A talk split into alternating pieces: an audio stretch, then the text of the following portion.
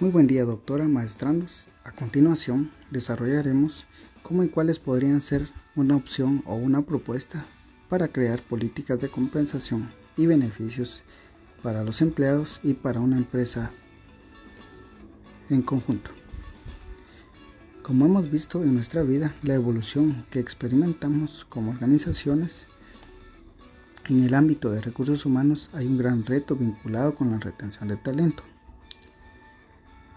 Por ejemplo, ¿cómo podríamos diseñar políticas de compensación y beneficios que de manera efectiva sirvan para retener el talento de una organización? En un mundo que ha sido tan competitivo como el actual, los departamentos de recursos humanos deben desarrollar estrategias que refuercen y estén orientados a la retención de talento. Las organizaciones buscan que el compromiso sea el máximo y así reducir la fuga de talento.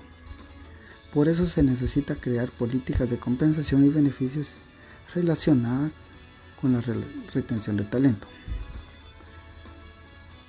Los beneficios garantizarán la seguridad moral, familiar y sanitaria, al igual, al igual que la compensación. Es conveniente plantear un plan de compensación y beneficios que a partir de esta base podamos mencionar algunas políticas que sean recomendables para las organizaciones y pongan en práctica con el propósito de mejorar los beneficios eficientes, las cuales son las siguientes. Satisfacer las necesidades básicas. En la compensación es relevante que la organización esté enfocada a obtener beneficios no olvidando las necesidades básicas del empleado. Además del salario, la posibilidad de seguros de vida o seguros médicos, ya que son aspectos indispensables para cumplir con las políticas de compensación y beneficio de una organización. Dar facilidades a los empleados. Es una política que está orientada a, dar beneficio y a ofrecer facilidades a los empleados que en sus tareas diarias impacten de manera positiva que la organización haga negocios, acuerdos con otras empresas e instituciones, por ejemplo, telefonía, banca, consumo, educación, salud, etc., logrando que sus empleados valoren las ventajas que mejorarán sus labores diarias. Premiar el alto rendimiento. El alto rendimiento debe ser una de las cosas principales que deben compensarse.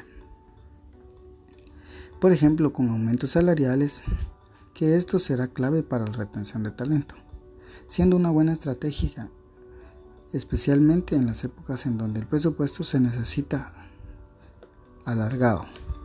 También contribuye a que el empleado desarrolle sus aptitudes y aumente su valor y participación en la organización. Desarrollar el salario emocional. Cuando hablamos de compensación hay que tener en cuenta que va más allá de lo monetario y tangible el salario emocional se ha convertido en un elemento con un alto impacto sobre los empleados. La organización debe valorar este factor a la hora de diseñar sus políticas de compensación. El reconocimiento que se otorga al empleado y que además de satisfacer las necesidades relacionadas con la seguridad y desarrollo,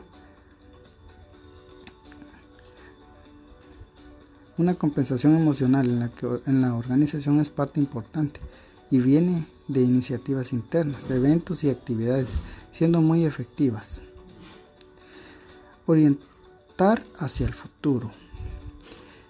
En esta política principalmente los perfiles más imprescindibles para la organización son que pueda proponer beneficios que permitan al empleado constituirse un patrimonio que lo ayude a preparar su futuro como lo son planes de pensiones, de ahorro y de jubilación, que suelen ser herramientas más utilizadas en este punto. Esta política consiste en que la organización involucre al empleado en la sostenibilidad a largo plazo de la actividad y proponerle invertir en el patrimonio de la misma. En los planes de compra de acciones, que representa además una ventaja patrimonial para el empleado. De esta manera, la compañía muestra su confianza en el empleado y sigue un fuerte vínculo sostenido en la productividad y tiempo.